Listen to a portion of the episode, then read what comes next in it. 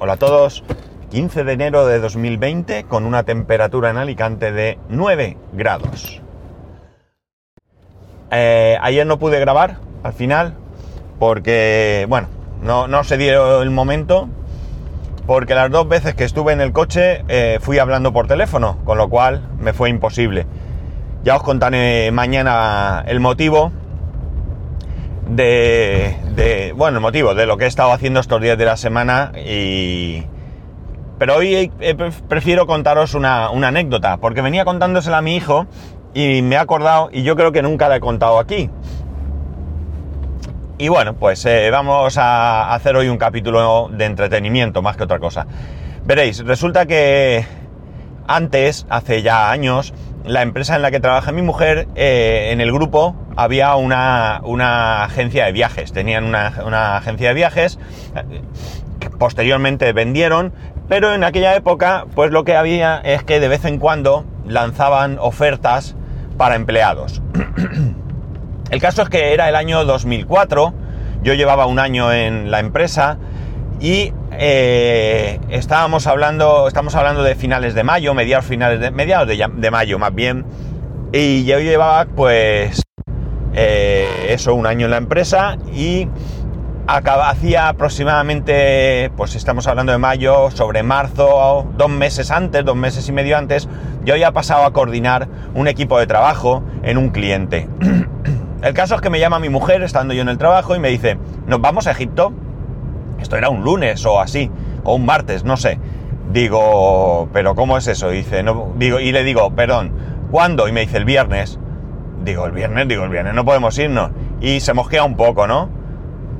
Porque, mmm, bueno, pues parecía que ponía pegas, ¿no? Dice, es que para tal, digo, ¿pero qué es? Dice, no, que hay un viaje para salir el viernes por 281 euros cada uno. El viaje era el típico viaje a Egipto.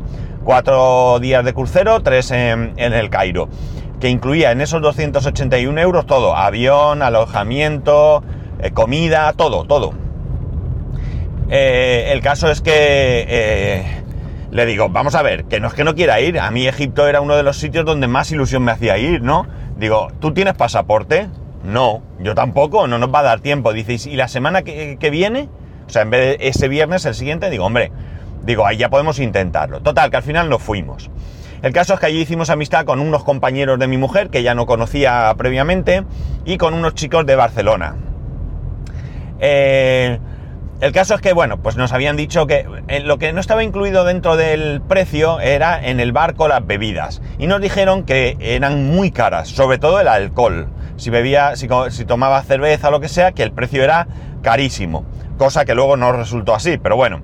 El caso es que ante la duda, bueno, ante la duda no, yo me bebí las cervezas que me dio la gana. Ay, tenía que haber aparcado ahí. Bueno, porque tampoco es que yo bebiera como un cosaco, ¿no? Si a mediodía o lo que sea me apetecía beber una cerveza, además era una cerveza que estaba muy buena, pues me la bebía y punto. Bueno, el caso es que en una de las paradas del barco, en un pueblo, o no recuerdo muy bien, bajamos a dar una vuelta y vimos una tiendita, una tiendita de estas que venden de todo, ¿no? y dijimos de comprar cerveza allí. El caso es que, eh, bueno, eh, también tenía fama de que engañaban, que tuviéramos cuidado. El guía mismo, nos, que era de, de, allí, nos decía tener cuidado, que os pueden engañar, no sé qué. Bueno, cosas. El caso es que le pido 16 botes de cerveza. Éramos 6, pues pedimos 16. ¿Por qué 16? Pues no lo sé, no recuerdo, pero 16. El caso es que el, dueño de la tienda, el que allí estaba, coge una bolsa de plástico, de asas, de esa blanca, de, típica, y empieza a meter botes como un descosido. Y le digo, espera, espera, espera. Y me dice, y él enseguida capta la idea y me dice, nada, ningún problema, espera. Coge, saca todos los botes, coge la bolsa vacía, me la da, yo la cojo de cada, con cada mano un asa, y él empieza a meter los botes contándolos uno a uno. Uno, y lo metía, cogía otro bote. Dos, y lo metía, cogía otro bote. Tres, y lo metía. Así hasta ocho. Cuando llegó a ocho, cogió las asas de mis manos, le hizo un nudo, ¿eh? un doble nudo, y me la entregó.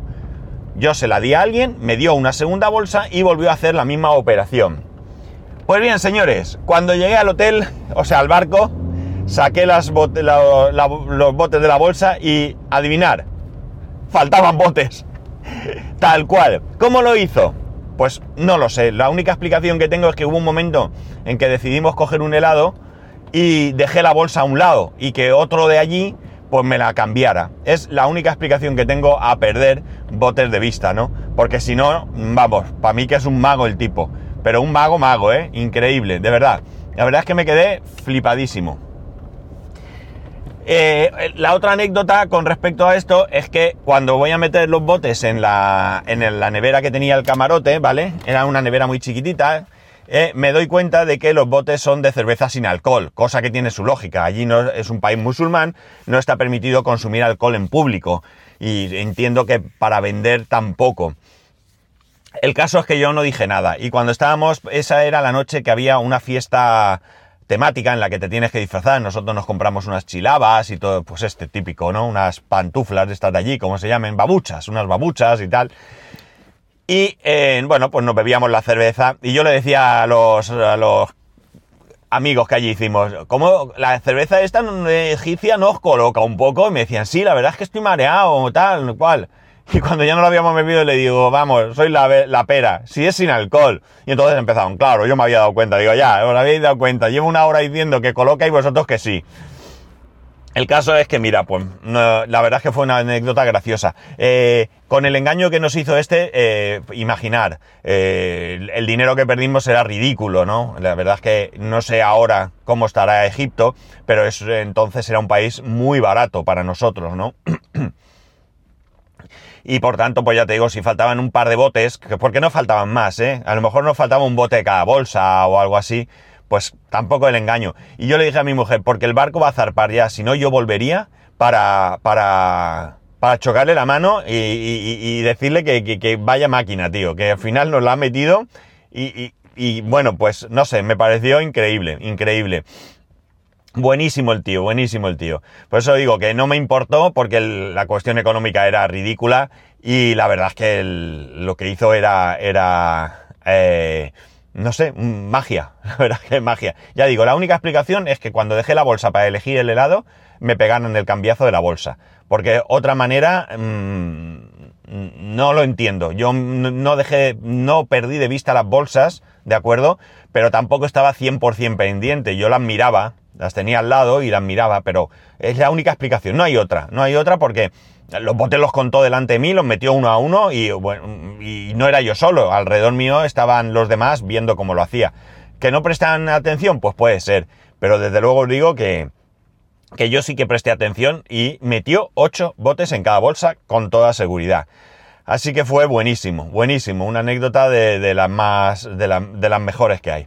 Y bueno, nada más, hoy no tengo mucho tiempo, eh, mañana os contaré qué es lo que estoy haciendo, ya estoy parado donde, en mi destino, mañana os contaré qué he hecho estos días y el por qué, aunque el por qué creo que ya lo comenté, pero lo volveré a comentar si no, si sí o si no, porque no sé si lo dice, lo dije con detalle.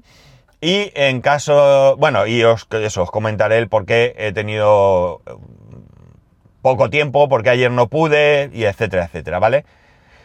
Y nada más, cualquier cosa, si tenéis alguna anécdota de viaje de estas, contármela, porque son graciosas y las contamos aquí. Y ya sabéis que podéis hacerlo a arroba spascual, spascual arroba spascual.es, el resto de métodos de contacto en spascual.es barra contacto. Un saludo y nos escuchamos mañana, si Dios quiere.